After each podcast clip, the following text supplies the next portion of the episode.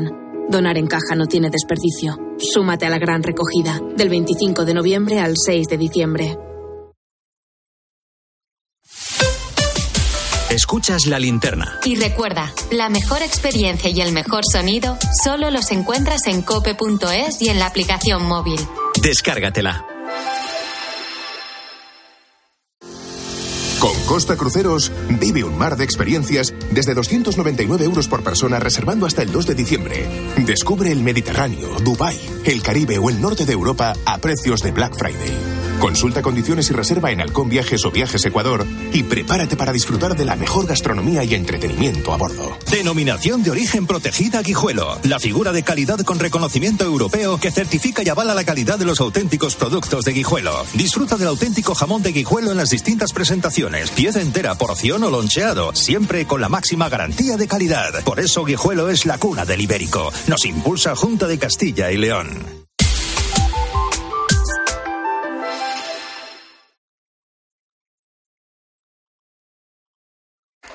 Pasan minuto de las 10 de la noche, de las 9 en Canarias. Con Expósito, la última hora en la linterna. Cope, estar informado.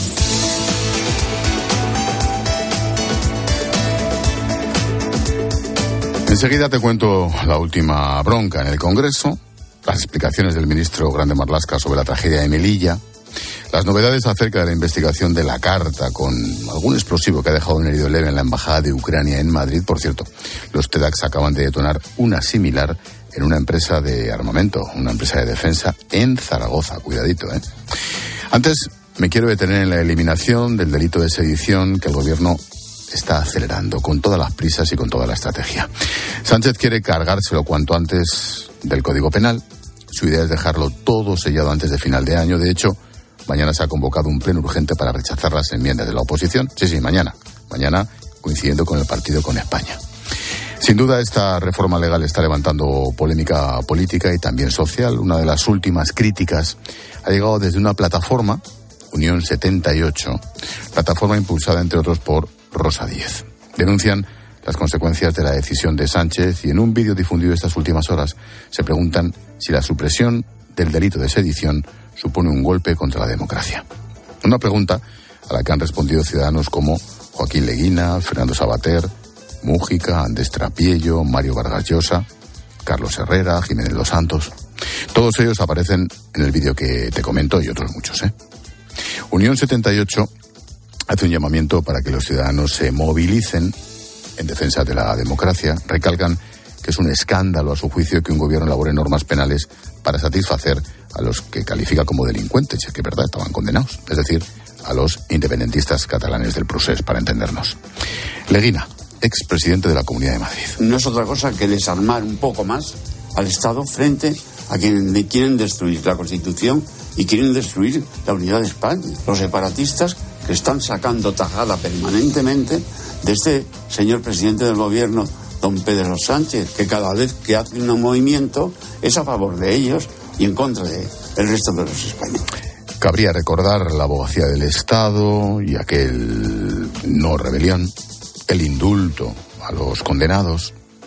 ¿Te acuerdas de lo que decía Pedro Sánchez sobre el delito de rebelión? 2018 con Susana Griso si no hay altercados públicos, lógicamente eso no significa que no pueda haber un delito de rebelión, como sí que se produjo. Creo eh, que clarísimamente ha habido un delito de rebelión, de sedición en España y que en consecuencia deberían de ser extraditados esos responsables políticos a España. Cuidado con lo siguiente.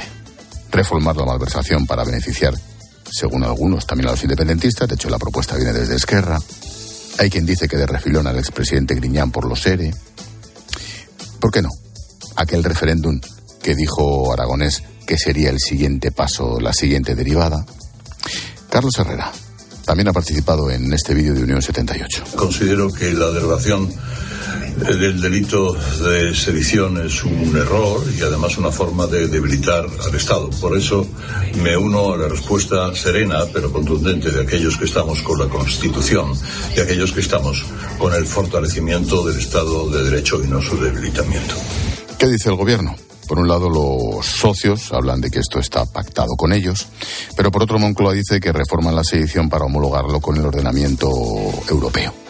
Sobre ello opina el filósofo y escritor Fernando Sabater. Se habla de acomodar nuestra legislación a la legislación de Europa, de nuestro ambiente. Lo que hay que acomodar es la realidad de nuestro país, amenazada por secesionistas, con la realidad de los países europeos que ninguno de ellos conoce una plaga como la que tenemos aquí. Es como si en la época más dura de la mafia en Italia las leyes antimafia se hubieran modificado para complacer a Totorin.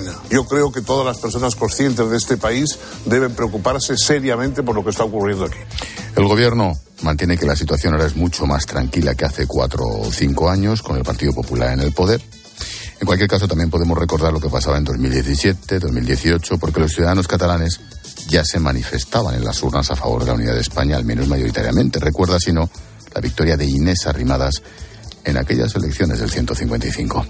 Mario Vargas Llosa, Nobel de Literatura, también aparece en el vídeo. Hay que recordar que en todas las consultas que se han hecho en Cataluña siempre ha habido una mayoría que ha estado a favor de la unidad de España. Creo que es muy importante que haya un número suficiente de parlamentarios que rechacen esta propuesta y que defiendan la unidad de España. Enseguida hablamos de todo esto y más con nuestra invitada y con David Alandete y Carmen Encinas.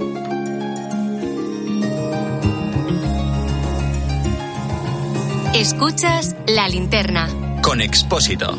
Cope, estar informado. Tiempo de tertulia. David Alandete, desde Washington. Qué cerquita hemos estado, amigo, y no nos hemos visto. Buenas noches. Sí, sí, sí. Buenas noches. ¿Qué tal, Ángel? Bien, aquí ¿Qué tal el viaje? Recién llegado. Bien, bien, bien. Es un viaje muy cortito, pero con la empanamenta que traen estas cosas. Carmen Encina, buenas noches. ¿Qué tal? Buenas noches a todos. Vamos a por la invitada y luego charlamos, ¿os parece? Rosa Díez, buenas noches.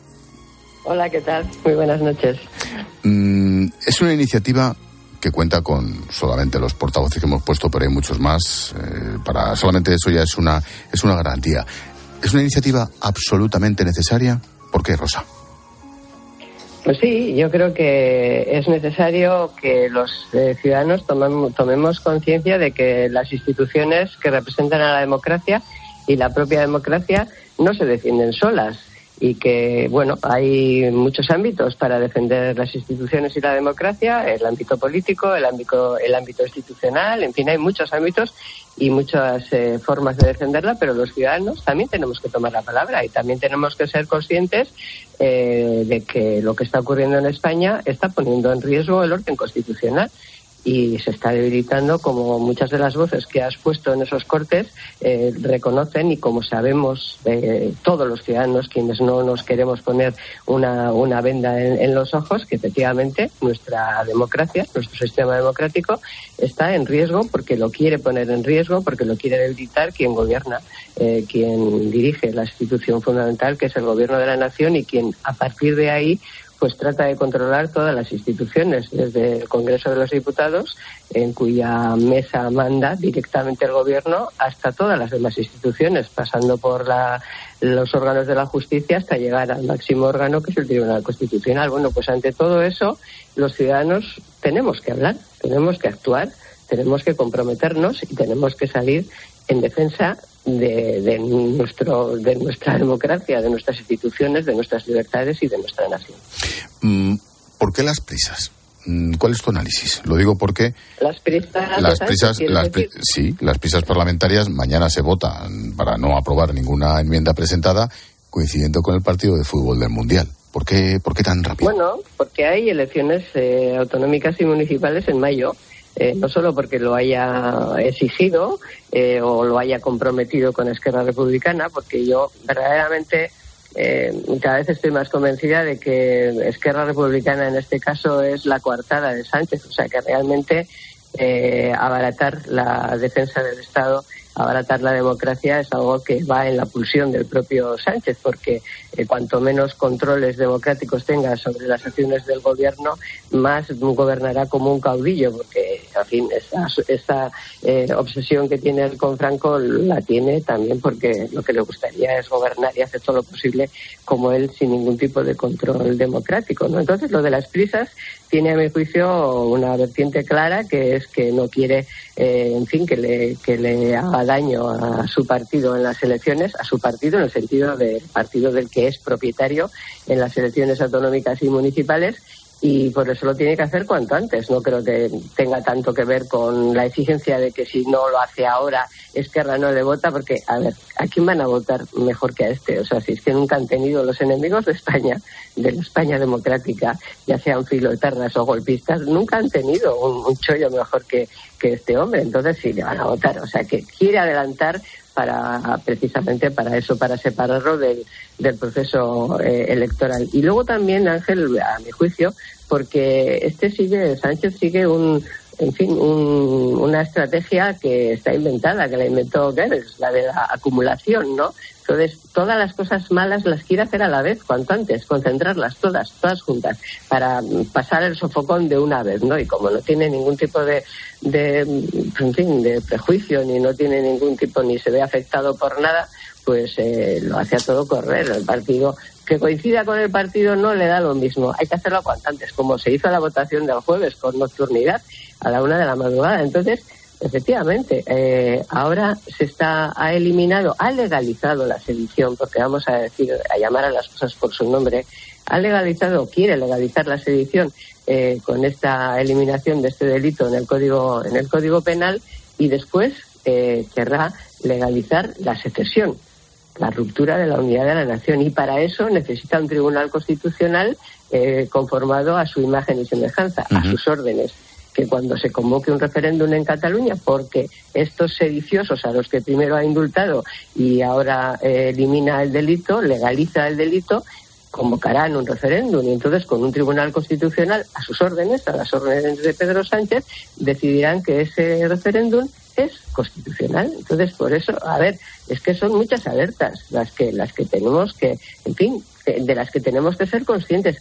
Hay que reaccionar. Es que si no lo paramos, para cuando queramos salir ya será demasiado tarde. Carmelo Encinas y David Alandete. ¿Qué tal, doña Rosa? Buenas noches.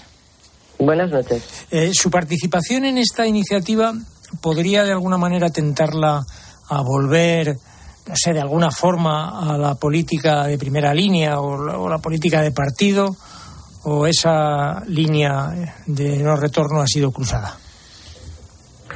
A ver, eh, soy una de las personas que en su día eh, constituyó o formó la plataforma eh, Unión 78, los que convocamos hace dos años o hace año y medio en, en Madrid una concentración. Es, estas son mi, mi, participación política activa está en este ámbito y nunca la he abandonado y no la voy a abandonar. No, no. No tengo, no tengo otra perspectiva. A ver, señor Encinas, yo tengo un carnet que es el único que tengo, eh, de ciudadana española y para defender lo que eso representa y los derechos que, ese carné eh, representan, porque son los que nos dimos con la Constitución, eh, no dejaré de salir a la calle, de promover iniciativas y de levantar la voz para defenderla. No, este es mi, ámbito ahora mismo. Mm, desde Washington, querías plantear el capítulo de la sedición, quiero recordar, pero partiendo de la base de que estás en Estados Unidos. David. Claro, no, yo, oye, es que claro, ¿qué días para estar Sí, ¿Qué, días para estar discutiendo esto, no? Es decir, que aquí en Estados Unidos eh, estamos precisamente en todas, todas las portadas de los periódicos, en todos, todos, todos los, los eh, informativos se está hablando del delito de sedición y cómo hay eh, un juicio ya culminado con dos condenados por sedición y se van a abrir otros dos juicios múltiples antes de finales de año.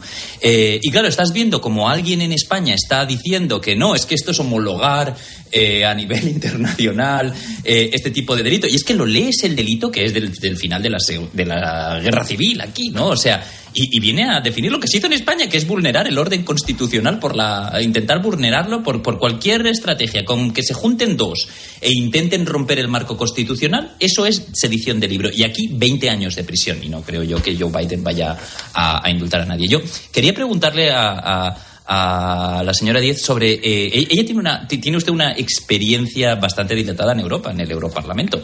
Eh, y quería preguntarle por eso, o sea, ¿cómo se compara esta claudicación ante este, estas presiones, esta eliminación de ese tipo de delito con, con otros países de Europa en el Europarlamento? Porque yo creo que nos están mintiendo a la hora de decirnos que esto es equipararlo con el marco internacional. Desde luego, aquí en Estados Unidos, nada más lejos de la realidad. Pero quería preguntarle por el resto de Europa.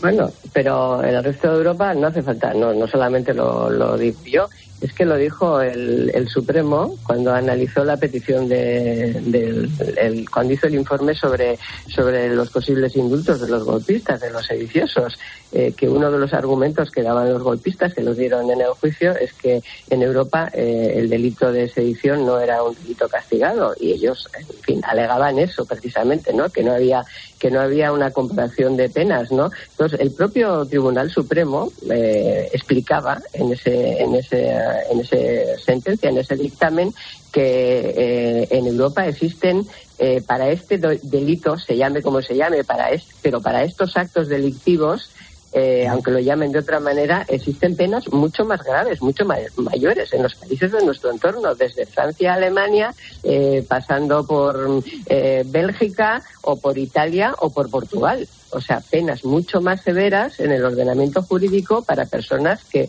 hicieran eh, las cosas que hicieron los sediciosos, los condenados por sedición y por malversación de caudales públicos que fueron después eh, indultados eh, por el gobierno de Sánchez. Entonces, claro, es que es mentira. Es que todo lo que dice el gobierno al respecto, respecto de la homologación, es que es mentira. Es que es mentira, el gobierno es mentira en sí mismo. O sea, no, al respecto no dice ni una verdad. Y entonces lo que pasa es que como tiene una máquina de propaganda poderosísima, pues mucha gente termina creyendo. Ah, si, me permites, Ángel. Muy rápido, por favor. Una cuestión, sí. No, no, eh, realmente la gente que está reunida ahí, Leguina, Sabater, eh, Losada, Mújica, es decir, son unos intelectuales de primera fila, de todo, de toda procedencia ideológica eh, a lo largo de sus vidas, ¿no? Pero efectivamente esa maquinaria de propaganda hace creer que todo sea un pensamiento único al servicio de, pues, mm, Dios sabe que que, intereses, ¿no? Pero también han conseguido eso, ¿no? Meter a todo el mundo en el mismo saco que les critican. Bueno, porque callamos, porque yo creo que hay demasiado silencio, ¿no? Demasiada conformidad. Eh, demasiado querer convencernos de que no pasa nada, porque, a ver, el ser humano en general pues no va de héroe por la vida, ¿no? Y uno prefiere creer eh, las buenas noticias. Si te dicen, oye, esto está fatal y vas a tener que hacer algo y tal, oye, uno prefiere creer que no va a tener que hacer nada, que va, no será para tanto. Pero, pero es que eh, llevamos, desde que, desde que Sánchez llegó al gobierno, eh, en fin, yo apelo a que la gente tire de meroteca. Es que, es que no ha dicho una verdad. Y además, eh, durante todo el tiempo hemos estado diciendo, no, no lo hará. No, hombre, no, ¿cómo va a hacer eso? No, hombre, no, no pactará con Bildu. No, hombre, no, no, no, ¿cómo, cómo, cómo les va a indultar? No, que va, que no, que hombre, no, que tendrá cuidado, que no va a poner al frente de la Fiscalía General del Estado. No, que no, que no. Siempre vamos pensando, no lo hará y lo ha ido haciendo permanentemente. Entonces, a ver, puede haber personas que digan, bueno, a mí esto de la democracia, defender la democracia, esto me suena eh, así como ajeno, ¿no? En fin, defender el Estado, todo eso me suena ajeno, defender la nación. A ver, es que cuando un gobierno abarata el delito, a quien desprotege es a las víctimas. Y las víctimas de un golpe contra la democracia somos todos los españoles. Y de eso estamos hablando. Y por eso hay que salir a la calle, hay que salir a hablar, hay que escribir artículos y hay que hacer, pues eso, humildemente, pues eh, vídeos o manifiestos de denuncia como este que estamos presentando. Nos llamó la atención a mí por lo menos esta mañana ese vídeo por los firmantes y protagonistas y por eso me llamó a Rosa Díez, una de sus promotoras. Unión 78. Gracias, Rosa. Suerte. Gracias a vosotros. Gracias a todos. Adiós, Tiempo de tertulia con David Alandete, con Carmelo Encinas. Lambán, el presidente de Aragón, ha sido el protagonista esta tarde. ¿Por qué? Necane. Pues porque ha dicho que al PSOE le habría ido mejor con Javier Fernández al frente de los socialistas en lugar de Pedro Sánchez. Nos situamos Para ponernos en contexto, en 2014 Pérez Rubalcaba renuncia y el PSOE convoca primarias. Se presentan Eduardo Madina, Pedro Sánchez con Victoria, el actual presidente del gobierno. Fue entonces cuando Lambán pidió al expresidente asturiano Javier Fernández que diera el paso y optara a la Secretaría General de su partido. Según él, le habría ido mejor a España. Yo se lo pedí, se lo rogué, se lo imploré. Javier se negó a asumir esa responsabilidad y mejor le hubiera ido a este país y mejor hubiera ido desde todos los puntos de vista si Javier hubiera asumido esa responsabilidad. Y ante el revuelo provocado, Lambán ha aclarado en su cuenta de Twitter que nadie debe entender sus palabras como una deslealtad a Sánchez, discrepando en algunos casos, dice, cuenta con toda su lealtad y apoyo. Pues menos mal. Carmelo, te toca. Joder, es que lo de, la- lo de las cuentas de Twitter, cuando es basura y se ponen, porque es basura. Pero cuando son para aclarar, es que es peor Que todavía. es casi peor. Sí, porque, porque bueno, si es verdad que dices, joder, como todos sean así de Así de apoyo. y todos me apoyen así, estoy listo. Bueno, eh, esto ocurre en un contexto que yo creo que es el que, el que hay que señalar para, para entender que Lambán se haya, se haya lanzado a estas declaraciones. Eh, Javier Lambán va a concurrir, eh, para- va a pelear otra vez por eh, el- por el- la presidencia de Aragón en las próximas elecciones. Que esto no estaba claro, ya sabéis que, bueno, pues en la. Se había hablado de Pilar Alegría incluso. Sí, no, y además él ha superado una enfermedad. Yo creo que afortunadamente ha superado, en fin, no sé, yo no estoy en el, en el secreto de, de la evolución, pero todo parece indicar que afortunadamente pues ha superado la enfermedad, que era una enfermedad de estas que te pueden acogotar, por decirlo de alguna manera, sin dar más detalles. Eh, luego, Javier Lambán tiene muy claro eh, que el electorado eh, socialista de Aragón es como es. Eh, y dices, ¿cómo es? Pues es muy parecido a lo que ocurre con el electorado en Castilla-La Mancha, el electorado de Emiliano García Pájez, que es un electorado eh, más, mm, digamos, más centrado. Y sobre todo en Aragón, lo que ocurre con el electorado socialista es que es muy sensible a todo lo que ocurre en Cataluña, porque ellos tienen eh, son una- un régimen de vecindad que son especialmente sensibles con todo lo que tiene que ver con el independentismo y por tanto eh, es verdad que cualquier acuerdo eh, de- del Partido Socialista eh, a nivel nacional con los independentistas allí les mm, bueno pues no les resulta especialmente grato no resultado de todo esto pues yo creo que va a haber un distanciamiento que va a haber digamos vamos a, van a marcar la diferencia Manon Tropo Manon Tropo es precisamente el mensaje este de con toda que tiene toda su lealtad y apoyo ¿eh? pero al- sí que es verdad digamos que se van a mantener como versos sueltos tanto Lambán como Emiliano García Paje, porque tienen unas elecciones eh, a, a unos meses vista ya y las quieren ganar. Alandete. Realmente eh, eh, es un, el contexto que ha ofrecido ahora eh, Carmelo es, es crucial para entender eh, estas fi- filtraciones que no lo son y luego estas estas marchas atrás que ha dado Lamba, ¿no? Pero a mí hay algo que, que- que ha dicho que me... Primero, el, punto de que distanciarse de Sánchez es un activo de cara a presentarse, lo que quiere, digamos, yo creo que revela bastante de cuál es la situación electoral o, en términos de popularidad del presidente y de sus políticas, ¿no? Pero luego él, eh, primero hablaba del de, el señor Lambán de Javier Fernández, pero si yo no me equivoco, eh, Fernández eh, ya tuvo una después, ¿no? Una oportunidad de demostrar que Mm, bueno, implantación y No, que pero digamos, y que no, pero fue únicamente presidente de aquella gestora, de, aquel, gestora. de aquel interregno, pero no, yo, no se presentó No, no se en presentó. un caso. Y ojo, No quiso- yo, digo no, una, no, no yo digo una cosa, por aquel entonces, si Javier Fernández se hubiera presentado, no digo a las primarias del PSOE, o sea, tenía una prensa, tenía un nivel No, de la tenía, centralidad, la tenía. pero No, y- espectacular, ¿eh? ¿Verdad? Sí, sí que lo, sí que lo tenía, y, pero hay, hay algo ahí que, que, que Lambán también No, no dijo quiso. en esa locución, que es el problema de las primarias. Es decir, a pesar de todo, después vino un proceso, y él dice las, las malditas primarias, ¿no? En que se da un, un, digamos, un, un movimiento de giro hacia cierto populismo de algunas bases del PSOE que aupan a No, Pedro es que vamos a ver, Sánchez seamos, a seamos, Sánchez. seamos sinceros y a lo mejor políticamente incorrectos, a ver cómo lo digo. es que las primarias eran Pedro Sánchez barra Susana Díaz. Claro, ¿no? Mm, Creo que ya se ha dicho.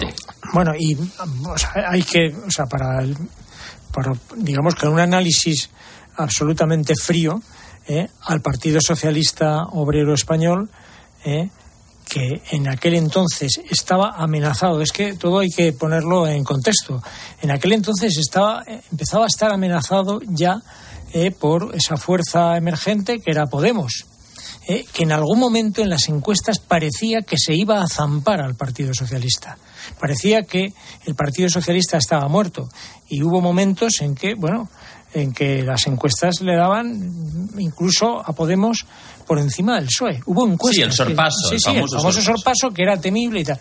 Hombre, te quiero decir, objetivamente que hay que admitir que para el Partido Socialista, como partido, digamos, ahora eh, hegemónico, bueno, pues no le ha ido mal con Pedro Sánchez, que ha levantado el Partido Socialista. Luego otra Bueno, cosa no es, eso luego otra cosa No, es, mira, luego hay, otra cosa hay es- un dato objetivo y es que está gobernando. pues eso es lo que digo, o sea, que es que está, o sea, que ha pasado. ¿Pero a qué precio? Bueno, no, bueno, esto, esto es otra Sí, discusión. luego le yo, viene- yo, yo, yo hago el análisis frío, por eso lo he explicado. El precio, pues cada uno verá si el precio es alto, bajo o medio pensionista. distanciar de él, ¿no? Bien, Ese bueno, vale, claro, sí, sí, es que, es que ojo, es que ojo, y no, eh, digamos que lo, hay, hubo movimientos en, de, de Pedro Sánchez que, bueno, que no gustaron. O sea, es que el Partido Socialista estaba dividido, tremendamente dividido. Entre, y que parecía acordaros que iba, que Susana Díaz se lo iba a comer. O sea, y mira por dónde, pues ocurrió lo que ocurrió. O sea, esto, esto hay que, hay que reconocer que el resultado es que Pedro Sánchez se ha hecho con el partido y además está gobernando, como dice Ángel. Que Bien, esto, bien, que esto, pero- esto pero es lo que es indiscutible. Ahora, que te guste pero cómo gobierne o no gobierne, que Bien. haya gente en el Partido Socialista, eh, pues eso, en algunas regiones especialmente, que, que sienten de alguna manera que les está poniendo, digamos, en un aprieto las, mm, digamos, sus amistades peligrosas, por decirlo de alguna manera. Es decir, primero que esté gobernando con Podemos, que eso no gusta a todos los socialistas, ¿eh? Eh, pero eh, también, pues el hecho de que se haya entendido para que la aritmética parlamentaria le dé con los independentistas. Pues todo esto por- produce sarpullido, sí. Esto, esto Pero Carmelo, claro. vamos a ver. O sea, mi, mi punto es precisamente, estamos en un partido que tiene la oportunidad de tener el liderazgo, bueno, está Rubalcaba, tiene la oportunidad de tener el liderazgo de Eduardo Madina, de tener el liderazgo de, de Fernández. Tanto cambia en un año, en dos años un partido cuando, yo esto lo vi en las redes sociales aquellos días, la- el famoso PSOE Lab, eh, esta gente que apoyaba a Pedro Sánchez en las primarias. Eh, lo, que se dijo de Javier Fernández, militantes del PSOE, eh, que luego tomaron Ferraz, lo que se dijo de Javier Fernández, lo que se dijo de Rubalcaba, que en paz descanse, lo que se dijo de, de todo el mundo, de, de todos los que aparecieron en aquella famosa foto junto a Susana Díaz. Tanto cambia un partido, no, es Pedro que Pedro Sánchez aparezca de un día a otro y, y se haga con el control de todo por su cara bonita, aunque a él le guste pensarlo.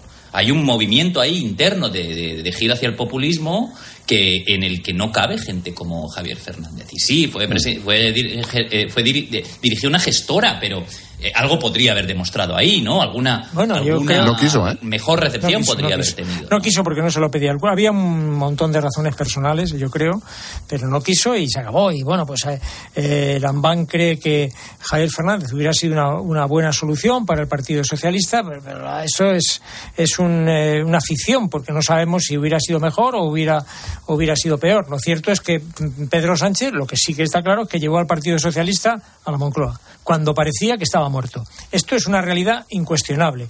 Luego, que te guste el método o que no, pues esa ya es otra discusión. Oye, mm, casi tipo test, como si fuera una viñeta. Carmelo, mm, ¿Marlasca puede aguantar en el puesto? Por poder puede. Yo, Ya, creo, yo, yo creo que va a aguantar. Sinceramente creo que va a aguantar porque lo va a mantener el, el presidente del gobierno por la sencilla razón de que, eh, bueno, pues eh, una pieza de esa, de esa categoría no se la va a dejar cobrar a la oposición. David. No, estoy de acuerdo completamente con, con Carmelo. Es decir, eh, eh, no sé si debería, no sé si eh, él mismo está en la posición de querer aguantar, pero este yo creo que no es momento en que le deje caer el presidente del gobierno, ¿no? precisamente por lo que ha apuntado ahora Carmelo. ¿no? Dejadme dos minutos. Hola, Paloma. Hola Ángel. Mensajito de línea directa. Sí, lo dice clarísimo. La gente de línea directa sabemos que son tiempos de inflación y por eso línea directa quiere ayudarte con una oferta imbatible. Este noviembre, que ya termina, si te cambias, te bajan el precio de tu seguro de coche y tienes un todo riesgo a precio de terceros. Por eso es una oferta imbatible. Llévate lo mejor al mejor precio. Vete directo a lineadirecta.com o llama al 917-700-700. El valor de ser directo. Consulta condiciones. Estás escuchando la linterna de Cope. Y recuerda que si entras en cope.es, también puedes llevar en tu móvil las mejores historias y el mejor análisis con Ángel Expósito. Picasso dijo que las musas te pillen trabajando. Balduero una cepa, una sola botella por cepa. Las musas vinieron a Balduero y nos pillaron trabajando. Está en baldueroencasa.com o en el 600 600 040. Bébete el arte de Balduero.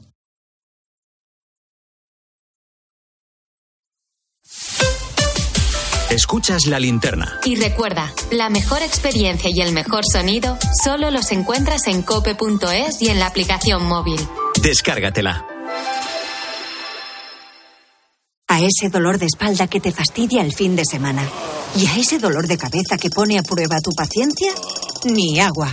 Ibudol es el primer ibuprofeno bebible en formato stick pack para aliviar el dolor rápidamente, con agradable sabor y sin necesidad de agua. Al dolor, ni agua. Ibudol tenía que ser de Kern Pharma. Lea las instrucciones de este medicamento y consulte al farmacéutico. Estas gafas me han salido por solo 29 euros. ¿A qué parecen más caras? Pues son mis 29, las gafas completas de Sol Optical por 29 euros. Infórmate en soloptical.com. Picasso dijo que las musas te pillen trabajando. Balduero una cepa, una sola botella por cepa. Las musas vinieron a Balduero y nos pillaron trabajando. Está en baldueroencasa.com o en el 600 600 040. Bébete el arte de Balduero. Tengo un mensaje de una empresa de transportes y me pide que acceda a un enlace. Mi nieta me ha dicho que llame al 017, la línea de ayuda en ciberseguridad de INCIBE, o contacte por WhatsApp o por Telegram. Haz lo mismo. Ciberprotégete. INCIBE, campaña financiada por la Unión Europea Next Generation, Plan de Recuperación, Gobierno de España. Miles de familias necesitan tu solidaridad para poder comer. Colaborar con los bancos de alimentos es tan fácil como donar en la caja de tu supermercado. Elige la cantidad que quieres donar y la convertiremos íntegra en los alimentos que más se necesitan. Donar en caja no tiene desperdicio. Súmate a la gran recogida, del 25 de noviembre al 6 de diciembre.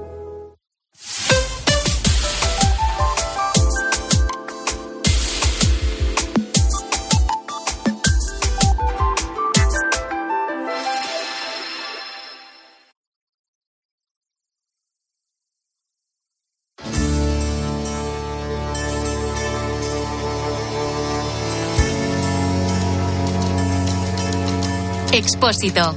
La linterna. Cope. Estar informado. Tiempo de tertulia con David Alandete, con Carmelo Encinas. Comentábamos en la publi, Carmelo, qué cosa más rara de los paquetes estos, Oh. el que ha llegado a la Embajada de Ucrania en Madrid y el que ha llevado a una empresa de defensa afincada en Zaragoza, ojo, con el mismo remite. Sí, con el mismo remite y según parece, según parece, según alguna información que, que ha salido en los, en los últimos minutos, ese sobre provenía de Ucrania. ¿eh? Los dos sobres tenían el mismo, el mismo, la misma dirección de correo electrónico. ¿eh? Y, bueno, pues eh, parece ser que la delegada del Gobierno de Aragón, Rosa Serrano, es la que ha confirmado que ese, ese paquete tenía esa, esa procedencia. Esto no, no aclara más que, que bueno, que, que alguien desde allí lejos ha querido hacer esta, maldad. pero- esta tarde, esta tarde a nuestro Juan Baño, desde fuentes policiales en Zaragoza, le han dicho que esta empresa en concreto es de las que colabora, Es fabrica, transporta armas para allá. es la que fabrica Envía armas para allá. Claro, claro, nada más y nada menos. Pero bueno, qué raro todo, ¿verdad, David? No, eh, eh, realmente eh, es extrañísimo, ¿no? Y, y, em, como sabéis, aquí estamos acostumbrados también a esos sustos de cartas con todo tipo de cosas, ¿no? Eh, eh, y lo- mm, en la mayoría de los casos, eh, aunque suele hacerse mucho ruido, suele ser la, la- la acción de, de algún demente o alguien que, que piensa que esto eh, le va a dar comillas, que Dios me y- perdone, que Dios me No, perdone, no. ojalá. ¿Sabes qué pasa, eh, David? Mira, eh, un paquete de estos bomba con un dispositivo que cuando Sí. se abre explota, no te creas que te lo monta cualquiera. Y son mucho No, más desde luego, pero en y- Internet te lo escucha, pueden enseñar y a son- montar. Y son mucho más Carmelo. peligrosos de lo que parece. Este es uno, este es, es una- uno de estos fue el que le enviaron a Carlos, a Carlos Herrera. Pero sí, yo, pero aquello era ETA y Sí, mandaba era todos ETA los y días. sí, ¿eh? no, y tenían, no, y Y además mandaba tenía- todos los días, Y ¿eh? además tenían, digamos, que eran tenían más e- más experiencia en, en la fabricación de, de bombas. Pero ¿no? hoy en día, Carmelo, Pero- en pero Internet déjame que te te diga- encuentras manuales de montaje, de explosivos, de lo que sea. Bueno, sí, sí. Más pero fácil no. de lo que Tú parece. date cuenta que manipular este tipo de, de paquetes eh, te puede No, no, te te puede deja sin brazos. te- claro, Pero en cualquier caso- incluso al que lo está al que lo está montando. En cualquier caso, estemos atentos en las próximas horas. Hay, hay muchas Imagínate los departamentos de seguridad. Ahora mismo estoy pensando en un montón de empresas. Pero bueno, estemos atentos y no sembremos alarmas. Eh, hoy adelantamos los tiempos. Julio César Herrero, buenas noches. ¿Qué tal, Ángel? ¿Qué pasa? Buenas noches, Carmelo. ¿Qué tal, hermoso? ¿Cómo estás? Es espectacular. Hola, David Alandete. ¿Qué tal? ¿Cómo estás? Eh, espectacular. Eh, tengo muchas cosas y mucho tiempo. Os pido que no me mezcléis las respuestas. Eh, desde la ya nos semana- estás ya nos estás condicionando. Ya nos condiciona, Como siempre. total. No puede ser. Desde la semana pasada, digo, después de que la diputada de Vox dijera que el mérito de Irene Montero era haber estudiado a fondo a Pablo Iglesias, bueno, tanto ella como Podemos, RC y hasta Bildu, que, han denunciado que Vox ejerce violencia política. La primera pregunta es clara. Para vosotros, ¿qué es la violencia política? Car... Mm, eh, sí, Ángel, no, no, no. Carmelo, Perdón. Carmelo que Ah. era, era su propuesta. Bueno, violencia, violencia política, en este caso violencia verbal, bueno, pues es la que se sale, digamos, del- de, de los mm, preceptos políticos que tú defiendes y entras en el insulto personal y entras en, en una- en expresiones de odio, que eso es lo que a mí me parece altamente peligroso. Vale, ahora voy contigo. Uf, yo, yo ahí no estoy de acuerdo, Carmelo. Eh, o sea, ¿En, en qué no estás de eh, acuerdo? Vamos a ver. Eh, a ver, vamos a ver. eh, En o sea, concreto en todo. a- Hay una cosa que, aunque no te guste, aunque no te guste la libertad de expresión y la libertad de injuriar en muchas ocasiones. No, efectivamente no me gusta ni lo veo deseable. No, ni te gusta ni es deseable, pero eso no es violencia política. Ah, eso no es es- violencia no, política. dicho es que estamos equivocándonos. Violencia verbal. Eh, Estamos hablando en el término Y, pero él verbal. ha preguntado pero- política. Julio No ha preguntado por violencia política. No es violencia política. Violencia Sí, política es lo- otra cosa. Y es que lo estamos mantienen relativizando estos los términos lo que hasta mantienen estos lo que mantienen estos partidos es que esto se califica como violencia política mi pregunta es qué es porque hasta donde yo sé es otra cosa pero decid vosotros Bueno, oye, Bildu podría ir y ver en la hemeroteca cuántas personas ha matado ETA y ver cuál es la, la ideología nacionalista en España, ¿no? Entonces ent- tendría una buena definición de lo que es la violencia política. Y una estracanada y una provocación de, de la diputada de Vox, pues, eh, oye, eh, recuerdo que Pablo Iglesias le quería partir la cara o verla ensangrentada a una periodista, ¿no? Eso también es violencia. No, pero no, pero no precisamente por partirle la cara, sino por otras cosas. La azotaría Ah, lo hasta. sí, sí, no. La frase es la azotaría Hasta que sangrara. No era precisamente por partirle la cara, sino por otro Pues tipo a de mí actitud. eso, a mí eso, bueno, me- en este caso no, eh, la, la, digamos la víctima de, de, ese- de- de esas expresiones ah, verdaderamente repugnantes no era una, una persona que tuviera significación política, pero a mí sí me parece una forma de violencia política el sembrar odio, expresiones de odio, de odio y, y de y de incitar al, al- de, de alguna manera al- a la ira. Pero, pero ¿qué odio hay en esa grosería? Está, está claramente haciendo. Es una grosería lo que dice la diputada. Pero ¿qué odio hay? O sea, No, no, simplemente no, está sí, sí, diciendo. sí. A mí lo sí que yo le entiendo es que los méritos de la ministra vienen de ser la pareja de. Eso es lo que quiere decir, ¿no? Por hablar Bueno, sí, pero es la forma es la forma suez que lo dice, pero esto va acompañado, digamos, de otros eh, va armado de unas expresiones siempre de una de una dureza verdaderamente bueno, es que a mí a mí me resulta mm, que de alguna manera inspira violencia. Esto es lo que yo pienso, oye, es lo- me lo pregunta Julio y yo así lo veo. el, el lenguaje agresivo o incluso insidioso es violencia política Esto es como cuando se habla de terrorismo machista, terrorismo mediático, terrorismo. El terrorismo es una cosa, y la violencia es una cosa, y la política es otra. Yo es que no me. No, no, es no, que no, no es- la, definición o que el, el poner una etiqueta u otra no es una cosa menor, ¿eh? en política. Yo creo. a ver, repito la pregunta, porque me, me Que parece sí. que era la misma pregunta de antes, pero hecha al No, revés. no, no. Me ha no, parecido. es- no, no, yo te la vuelvo a repetir para que te des cuenta de que es distinta. El lenguaje agresivo o incluso insidioso es violencia política. No tiene por qué. Bueno, depende del nivel. A mí me parece que puede llegar a serlo. O sea, se han, mira, yo recuerdo debates parlamentarios cuando seguramente yo empezaba en esto. Entre Aznar y Felipe. Felipe y Aznar, de una agresividad, de una oposición parlamentaria brutal, durísima. Muy dura. Y no fue violencia política. No lo fue, porque, ¿Ves? porque exactamente. Luego el lenguaje agresivo no tiene por qué ser No, violencia no, pero política. Es que eso, bueno, ya sí. El problema Claro. está en cuando se traspasan determinadas fronteras, eh, porque yo creo que lo que había era una crítica dura. Y Cuando tú llamas, crítica- cuando alguien llama fascista a alguien es violencia política. A mí- bueno, hombre, a mí, a mí me parece que llamar fas- Pues cuánta llamar- violencia política se practica Todos los en días. España, Ángel. Hombre, a mí no es un, no es un término que me parece igual que Ni al que lo recibe. No, no, me- a mí sí me parece que tiene, digamos, hombre, es- si lo dices, oiga, usted, es- usted tiene un comportamiento fascista, pues hombre, eso no se, no se le puede llamar eh, vi- violencia política, igual que cuando dicen, oiga, usted tiene comportamientos comunistas, pues a mí eso no. Pero si eso va arropado... no, no, no, pero una diferencia. El Partido Comunista de España está legalizado y existe. El Partido Fascista no. Ya, bueno, pero, no, pero es que no hay un partido fascista. Ah, amigo, es que no lo habría. ¿Me? Es que no se le permitiría. Perdona, el, no, no, no, no, no, perdóname. No, no, ¿Tú, no. ¿Tú ves un, en España que se dijera un partido, partido fascista de España? Luego, una cosa es insultar y tú si dices a alguien comunista, no le insultas hay- porque es legal. Hay quien puede considerar a, a Falange como un partido fascista. Bueno, Y pero, está- pero, está- pero lo pone. No, no, tampoco. Sin embargo, comunista sí. Bueno, pero, es que hay, pero hay gente. Podemos tampoco pone que sea comunista y sin embargo les llaman comunistas. Perdona, porque se autodefinen así, que sacamos audios. Carmelo, eh, ¿a qué partido pertenece Yolanda Díaz? Bueno, pues yo he dicho Podemos. Bueno, ya, No izquierda. Unida. ya. No eres sumar. Que- que es Bueno, es igual, no me quiero salir, es más. distinto. Es diferente. Yo, yo- yo creo que, eh, como en muchas otras cosas, eh, Podemos y sus socios están relativizando al máximo términos muy serios eh, en el juego político, ¿no? Y ya han puesto en duda la validez del marco constitucional, la validez de la transición, y ahora toca la violencia política simplemente porque pues, alguien soez ha hecho una crítica que es bastante chabacana.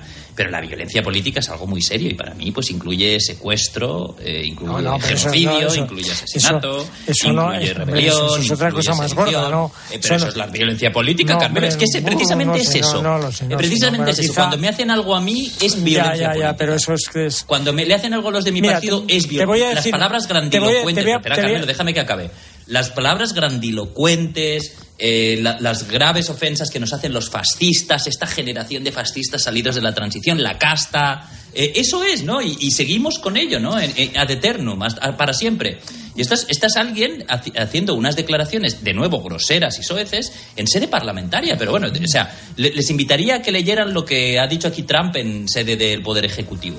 Eh, y verían si esto también les parece eh, violencia política o no. Es decir, es- son las cuestiones del populismo, ¿no? ¿Cómo se expresa el populismo? Por ejemplo, un es scratch, un scratch, ah, para mí me parece que es violencia política. Y a lo mejor no, Total, no es ni un Rosalía, secuestro, ni es un ni es un recues- ni es un secuestro, ni es un asesinato, ni es ni y puede incluso que no sea ni una agresión física, ¿eh? simplemente es una es, eh, a mí que sí me parece violencia. Yo también. Es que en uno de los casos no solo no parecía violencia, sino que era general democrático, y en otro de los casos te blindan la calle con la Guardia Civil. Sí, sí. Esa es la diferencia entre un escache y otro. No, sí, sí, eso, sí, eso no lo pongo en duda. Sí. Yo no, nunca estuve de acuerdo con, como te puedes imaginar, con el tema de los imagino. scratches, sino que Desde luego. todo lo Mm. contrario, siempre los critiqué. Dale, Julio. Montero y el ministerio que dirige hablan de violencia política, violencia contra las mujeres, violencia estética. ¿Vivimos en un país con semejante nivel de violencia? No, ¿Qué es violencia estética? no es igual. La violencia estética Contra es, los cuadros, eh, lo que hacen de todo tirarles no, tomate. uy, que, Entiendo, no, que va, que va. Los comentarios eh, supuestamente eh, graciosos Mira, que yo- acaban siendo ofensivos yo- de alguien que tiene un físico eh, distinto al de eh. Yo, la que, mayoría. que me intenten dar lecciones de cualquier tipo de violencia, en este caso política, lingüística, de mujeres o de estética, X, con Pablo Iglesias de líder, ¿Qué quieres que te diga? Lecciones las justas, chaval, que le dije una vez. Y se enfadó por- porque le llamé chaval.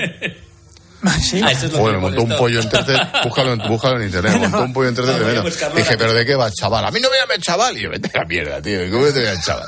Pues, bueno, más.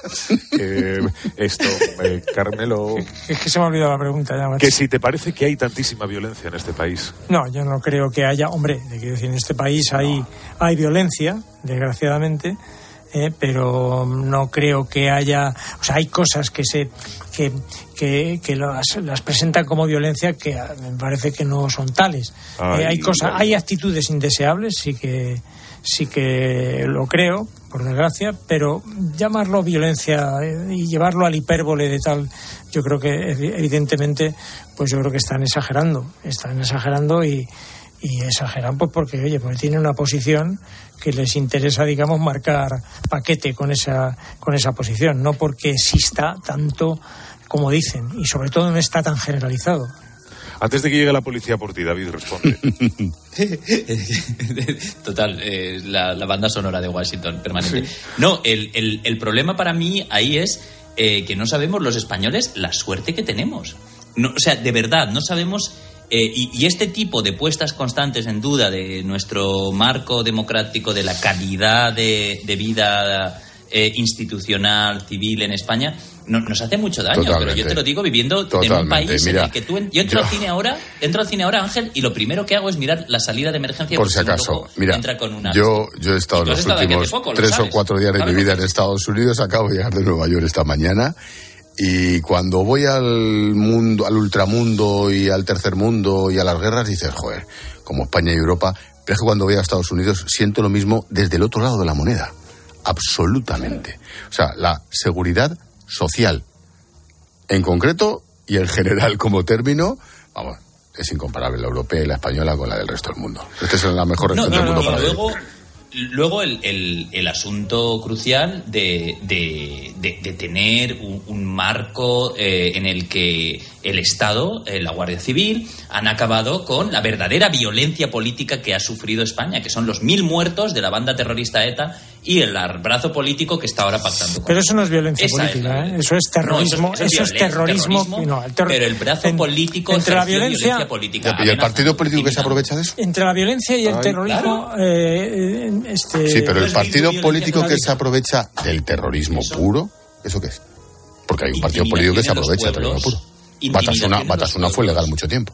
Sí, fue, a mí me parece que fue legal no mereciendo ser legal. Ya. Yo creo que se es legal cuando tú te comprometes con la Constitución y te comprometes ¿Y, con... ¿y tú crees que Bildu se ha comprometido con la Constitución? Hombre, lo ha tenido que hacer para poderse legalizar. Sí, de aquella no, no, manera. no, no, no, no, de aquella manera no. Ha tenido que, de- de- de- de- ha- le- ha tenido que decir específicamente... Sí. Y, y cuando te dicen que lo volverán a hacer y que van a seguir siendo independencia y cuando vuelven a decir que lo volverán a hacer, ¿están comprometidos con la Constitución? Bueno, ellos, mm, si dicen que lo van a volver a hacer, evidentemente estarán vulnerando la Constitución Perdona, como eso- lo hicieron. eso lo están como diciendo hici- todos los días. Como lo hicieron en el 2017. Bueno, que lo van a hacer como lo volvieron a hacer, como lo hicieron, ya no lo, no lo, no lo dicen. Ellos dicen que volverán vuelto- a intentarlo, pero no de esa vuelvo- me he manera. vuelto a salir de madre. Julio. Porque saben Vuelvo, que sí. lo que les pasa. Afirmar que todo o casi todo lo que protagoniza la oposición es violencia o que las críticas, las más incluso descarnadas, también son violencia, eh, eh, ¿pensáis que esto puede tener algún tipo de efecto en la sociedad? Están, están, por así decirlo, tensionando o encrespando a propósito como una estrategia. Otra cosa es que les rente o no, no lo sé, pero lo hacen absolutamente a propósito. Yo, mi impresión personal es que los que crispan eh, eh, van a pagarlo caro. Porque yo creo que la gente, afortunadamente, en este país está eh, dolorosamente harta de la imagen de crispación que da la política en este país. Y la política es un, es, es un referente. O sea, lo que vemos en las Cortes y lo que vemos en el Senado, todo eso, o lo que dicen, lo que dicen unos y otros es un referente. Entonces, es verdad que ahora mismo quienes están protagonizando esa llámale violencia verbal o, o o quienes están contribuyendo a esa crispación son los extremos de uno y otro lado. Pero yo tengo que apelar tanto al Partido Socialista como al Partido Popular porque ellos tienen la obligación de bajar en lo que se pueda el diapasón ¿eh? para que esto no siga así. A mí me parece que también son responsables, evidentemente, porque ellos son dos partidos más fuertes, con más, digamos, con más capacidad de transmitir a la sociedad una imagen más templada y por tanto ellos son los que tienen que pelear para que no se dé la imagen que han estado dando estos días en el Parlamento eh, con unas expresiones que realmente a mí me han producido eh, vergüenza. Alandete. No, eh, realmente la crispación es, es, es patente, ¿no? O sea, yo- o sea hemos visto eh, un partido surgido de la crispación, primero, como Podemos, por los scratches, eh, y luego otro surgido eh, desde el otro extremo, ¿no? Como es Vox. Y está claro, el ejemplo que tú ponías antes, Julio, es claramente un ejemplo de crispación. Es decir, ir allí, de acusar a, pues, a la ministra, de que pues, porque la pareja, de tal, fue la pareja, lo que sea. Eh, y efectivamente me sumo a lo que dice Carmelo. La, la solución la tenemos mirando un poco al pasado, la tenemos en el bipartidismo, la tenemos en el Partido Popular y el Partido Socialista eh, alternándose, pactando las grandes reformas de Estado y, y, haciendo lo necesario para, para ser una alternativa a esa Y sobre todo no Yo creo que- entrando, no entrando al trapo de los extremos. Si Claro. entran cualquiera de ellos al trapo de los extremos, al trapo del lenguaje de o los juegan a ser más que el otro, ¿eh? ¿no? O juegan bueno, a si ser más hacen que eso el ya sería terrible, porque entonces sí que lo- algunos lo hacen. Bueno, ya, pues es, hacen, ¿no? es- O sea, es absolutamente lamentable. en el poder. Asegurar, asegurar que existe un problema, que ese problema es de violencia, aunque en realidad no lo es, y después plantear soluciones para acabar con un problema que no existe. Forma parte de una estrategia. Es un poco lo de antes, ¿no? Sí. Crear problemas ficticios. Cre- es una Y estrategia. después Es una estrategia. que no existen. Es una estrategia absolutamente. Mira, hay un caso muy patente que ha sido el de Irene Montero en la en el Parlamento. Estaba- en- estaba en- muerta. En la, en la, en la pasada. En, en el, debate de presupuestos eh, estaba en una situación de debilidad absoluta. Yo no digo que muerta porque, oye, pues porque no mueres hasta que no te han matado. Y ella, pues, pero, pero, pero, pero estaba en una situación de debilidad. ¿Quién, le, quién la levanta de esa situación? La, la señora de Vox que le hace el comentario que le hace. Que le hace el comentario que le hace. Y claro, hasta el Partido Popular, hasta Cuca Gamarra, tuvo que emitir un, un, un mensaje diciendo que era re- reprochable la, el comportamiento que había tenido esta diputada de Vox con Irene Montero. Irene Montero se crece y entiende que, oye, que ha, que ha cogido fuerza. ¿Qué ha ocurrido? Que hoy ha sido ella la que ha hecho, la que ha tratado de seguir teniendo este protagonismo, haciendo justamente Sí, pero hacia el lo, PP. lo- lo que hicieron con ella, pero hacia el PP. Y a mí me ha parecido igualmente deleznable, lo tengo que decir. Me ha parecido absolutamente repugnante el comentario que ha hecho. ¿eh? Sobre todo porque además, sinceramente, creo que no tiene razón. Ella decía, porque es que es una campaña eh, en, que, en que culpas a las mujeres de ser víctimas de- del machismo, ¿eh? la, la campaña de Galicia.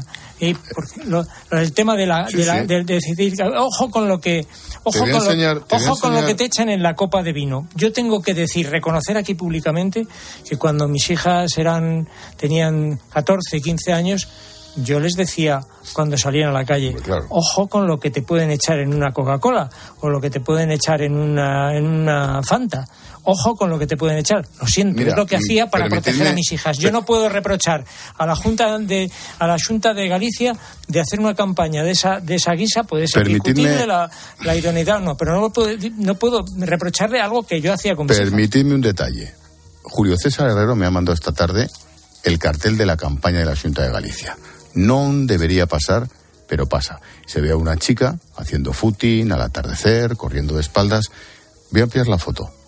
Carmelo, dime lo que ves. Nontal 010, teléfono, igualdad.xunta de Galicia, ¿vale? Sí, sí. Sí, sí, mira.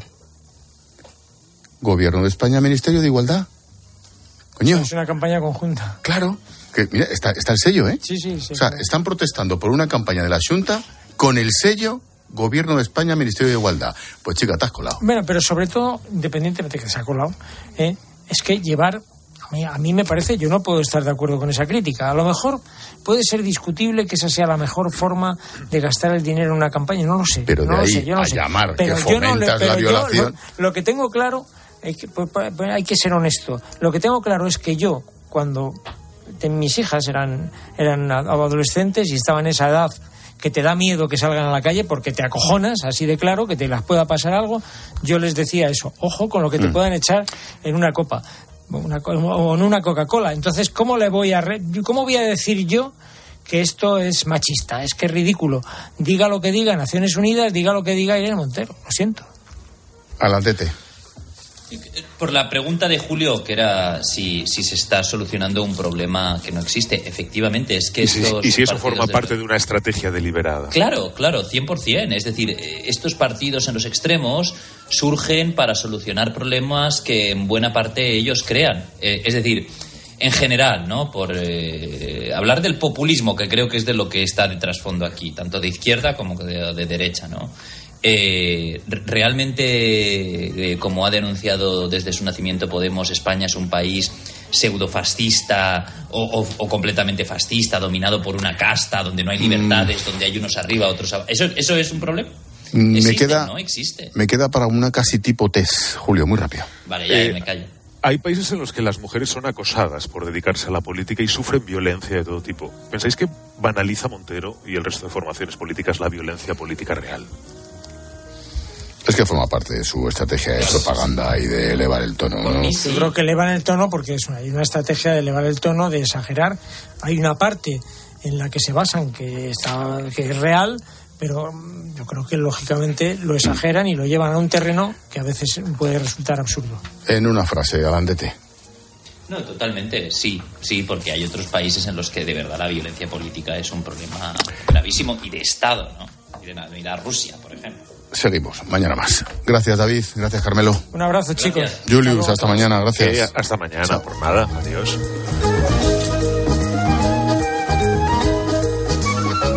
Escuchas la linterna. Con Expósito. Cope, estar informado. Es una ley sólida para que se acabe con la impunidad. ¿Cuál ha sido la reacción de Sánchez y de todo el gobierno ante los estragos de la ley del solo sí es sí? Bueno, Lo normal habría sido rectificar rápidamente y al comprobar que decenas de delincuentes se han beneficiado. En Cope, Carlos Herrera es la voz que mejor analiza lo que te rodea. La ley nos obliga a los jueces a intentar revisar esas sentencias. Pues no, no, no, no han rectificado nada. En las audiencias provinciales han dicho que no pueden evitar las rebajas de condenas con el nuevo Código Penal. Y te cuenta todo lo que necesitas saber de lunes a viernes de 6 a 1 del mediodía en Herrera en Cope. En Alquiler Seguro cumplimos 15 años mejorando día a día los servicios a inquilinos y propietarios. Solo con Alquiler Seguro puedes alquilar tu vivienda en toda España sin necesidad de desplazarte, con más de 45 oficinas y 400 profesionales a tu disposición. Alquiler Seguro 910-775-775. 15 años mejorando el mercado del alquiler. Llega el fenómeno mundial de Chosen, los elegidos. Este hombre proclama que es Dios. Jesús de Nazaret. El que dicen que obra milagros. La serie que ha triunfado en más de 140 países. Lo siento, no sé cómo te llamas. Soy Jesús. The Chosen, los elegidos. Disponible en plataformas, DVD y Blu-ray y en cines.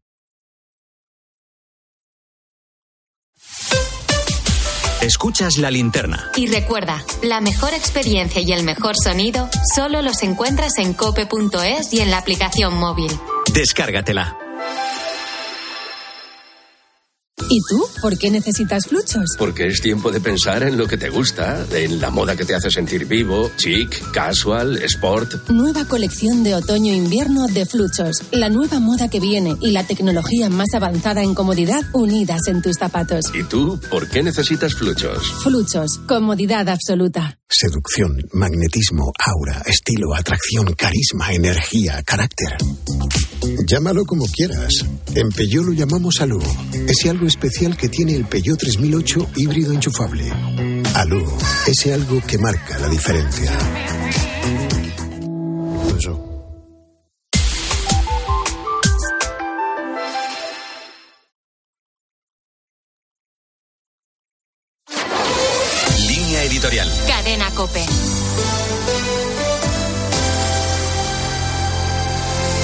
PSOE y sus socios han pactado a última hora una modificación de la nueva ley del aborto en trámite que afecta a los médicos que ejerzan la objeción de conciencia. Estos facultativos no podrán participar en los comités de ética de los hospitales que decidan sobre el aborto por las denominadas causas médicas.